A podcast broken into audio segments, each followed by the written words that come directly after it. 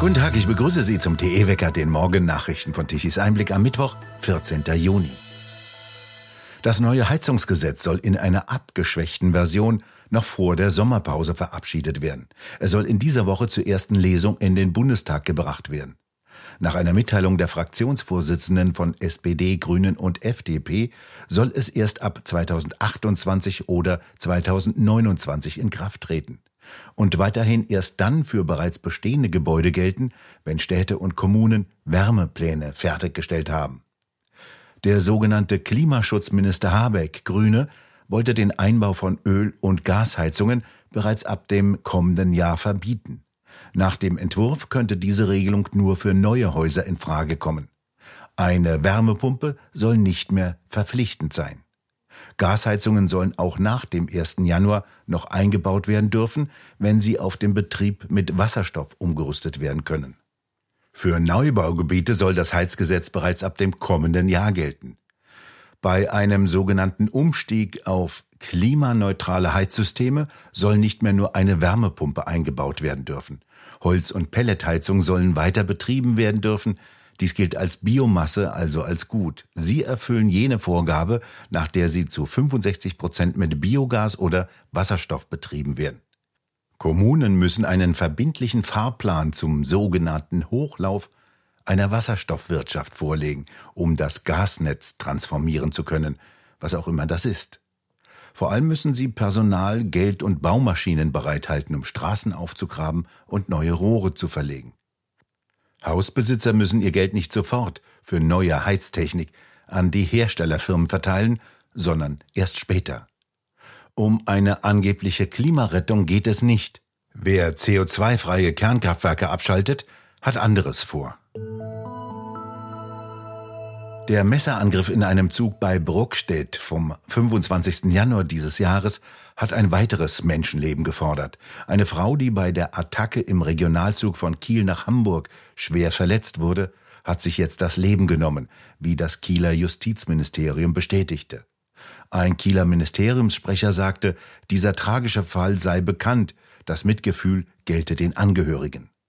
Die 54-jährige Frau aus Schleswig-Holstein gehörte zu den drei Opfern, die wegen der Schwere ihrer Verletzungen zeitweise in ein künstliches Koma versetzt werden mussten.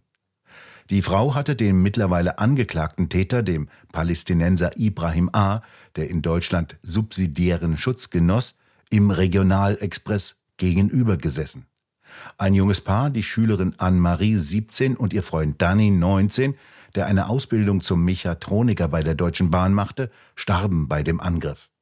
Drei Personen aus Schleswig-Holstein und eine Hamburgerin mussten ebenfalls mit teils lebensbedrohlichen Verletzungen im Krankenhaus behandelt werden. Ende April erhob die Staatsanwaltschaft Itzehoe Anklage wegen Mordes in zwei Fällen gegen den 33-jährigen Tatverdächtigen. Daneben wird ihm versuchter Mord in vier Fällen zur Last gelegt. Vor der Bluttat von Bruckstedt hatte der mutmaßliche Täter bereits öfters Menschen mit Messern bedroht, saß deshalb auch für ein Jahr in Haft, wurde aber sechs Tage vor der Zugfahrt vorzeitig freigelassen.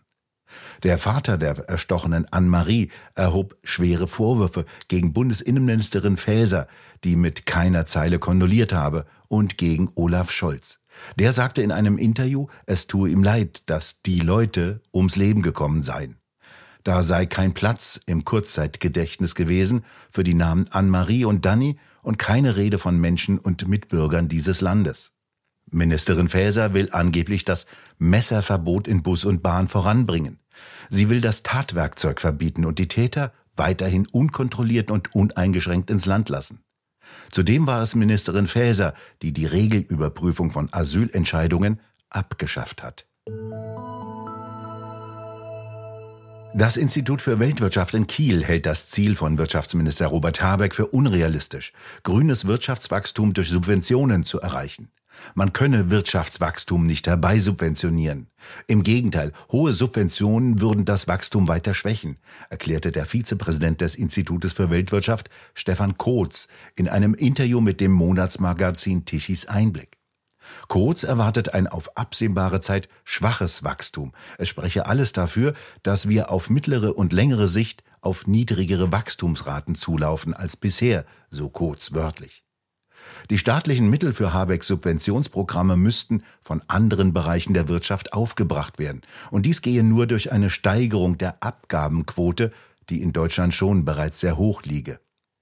Gleichzeitig hemme die Bundesregierung das Wachstum durch staatliche Auflagen für Unternehmen von Tariftreue und bis hin zur Frauenförderung. Kurzwörtlich Habecks Ankündigung, er werde mit seiner Subventionspolitik einen gigantischen Beschäftigungsturbo zünden, passe ohnehin nicht in die Gegenwart.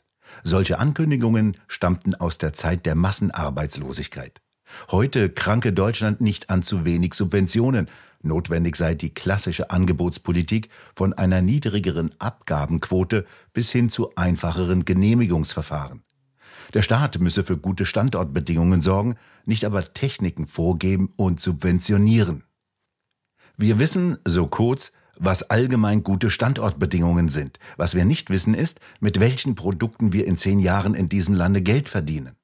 Wenn der Staat das entscheiden und lenken will, ist das nicht nur sehr riskant, was die Investitionen selbst betrifft. Deshalb sei die Vorstellung vom Staat als Unternehmer abwegig. Heute reden die Parlamentarier im Europäischen Parlament über künstliche Intelligenz. Sie wollen einen Entwurf für die Regulierung von künstlicher Intelligenz beschließen. Danach sollen Systeme, die der biometrischen Echtzeitmassenüberwachung nützen, ebenso verboten werden wie Datenbanken für die Gesichtserkennung. Nach gerichtlicher Prüfung soll eine nachträgliche biometrische Identifizierung erlaubt werden, wenn sie mit einer schweren Straftat in Verbindung steht. Bis zum Jahresende soll eine Einigung von Parlament, Rat und EU-Kommission vorliegen, wie weit sogenannte künstliche Intelligenzsysteme reguliert werden sollen. Eine Delegation afrikanischer Staatsoberhäupter will demnächst zu Gesprächen mit Präsident Putin nach Russland reisen. Die Präsidenten von Südafrika, Ägypten, Senegal, Uganda, Sambia und der Republik Kongo wollen an der Friedensinitiative teilnehmen. Sie planen auch eine Reise nach Kiew, um den ukrainischen Präsidenten Zelensky zu treffen. Einzelheiten zu ihren Vorschlägen zur Beendigung der Kämpfe wurden nicht bekannt gegeben. Putin bestätigte am Dienstag bei einem Treffen mit Militärreportern, dass Führer mehrerer afrikanischer Staaten voraussichtlich bald nach Russland kommen werden. Einzelheiten der Reise wurden aufgrund von Sicherheitsbedenken nicht veröffentlicht. Der Kontinent ist von dem Konflikt, der den Handel mit Getreide und Düngemitteln unterbrochen und die Preise in die Höhe getrieben hat, stark betroffen. Besonders Südafrika macht der Krieg zu schaffen. Währenddessen überlegt Russland aus dem Abkommen auszusteigen, das es der Ukraine erlaubt, Getreideexporte aus den Häfen am Schwarzen Meer zu verschiffen. Dies sagte Putin bei einer im Fernsehen übertragenen Sitzung. Er erklärte weiterhin, sein Land habe der Verlängerung des Abkommens mehrmals zugestimmt, nicht im Interesse der Ukraine, sondern für seine Verbündeten in Afrika und Südamerika. Russland habe dem Abkommen zugestimmt, um die Entwicklungsländer zu unterstützen und um die Aufhebung der Sanktionen gegen den Agrarsektor zu erreichen, so Putin. Russland hat wiederholt damit gedroht, aus dem Abkommen auszusteigen, das im vergangenen Jahr von den Vereinten Nationen und der Türkei vermittelt und Mitte Mai um zwei weitere Monate verlängert wurde. Der ehemalige Präsident Donald Trump hat am Dienstag vor einem Bundesgericht in Miami auf nicht schuldig plädiert. Er wird wegen angeblich fahrlässigen Umgangs mit Staatsgeheimnissen nach seinem Ausscheiden aus dem Weißen Haus strafrechtlich verfolgt. Der 76-jährige Republikaner wird beschuldigt, die Sicherheit der Vereinigten Staaten gefährdet zu haben, indem er angeblich vertrauliche Dokumente, darunter Militärpläne oder Informationen über Atomwaffen, in Toiletten oder Abstellräumen seines Wohnsitzes in Florida aufbewahrte.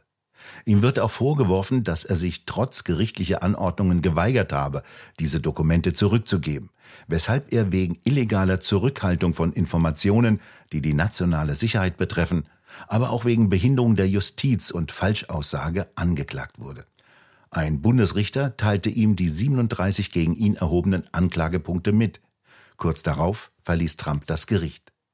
Seit seiner Anklage prangert der Republikaner ein abgekartetes Spiel an, das inszeniert wurde, um ihn aus dem Wettbewerb gegen den demokratischen Präsidenten Joe Biden, der ebenfalls für eine zweite Amtszeit kandidiert, zu drängen. Es bleibt weiterhin sonnig und trocken. Ab mittags können sich Quellwolken bilden, bis auf den Westen und Südwesten dort bleibt der Himmel blau. Ganz im Osten bleibt es stärker bewölkt. Es kann vereinzelt auch örtliche Schauer geben, möglicherweise mit einzelnen Gewittern. Die Temperaturen steigen im Westen bis auf 29 Grad, im Osten bleibt es bei Temperaturen zwischen 20 und 23 Grad deutlich kühler. Der Wind weht aus östlichen und nordöstlichen Richtungen. Und nun zum Energiewendewetterbericht von Tichys Einblick. Deutschland benötigte gestern Mittag um 12 Uhr eine elektrische Leistung von 70 Gigawatt. Die rund drei Millionen Photovoltaikanlagen lieferten während der Mittagsstunden um 12 Uhr 42 Gigawatt. Ab Nachmittag brach diese Leistung sehr schnell mit der untergehenden Sonne ein. Von den Windrädern kamen um 12 Uhr mittags gerade einmal 11 Gigawatt. In den Mittagsstunden musste wieder überflüssiger Strom exportiert werden, zu einem sehr geringen Strompreis von 48 Euro pro Megawattstunde. Abends mussten dann erhebliche Mengen importiert werden, zu drastisch gestiegenen Preisen, um 20 Uhr etwa für 120 Euro pro Megawattstunde. Wir bedanken uns fürs Zuhören. Schön wäre es, wenn Sie uns weiterempfehlen.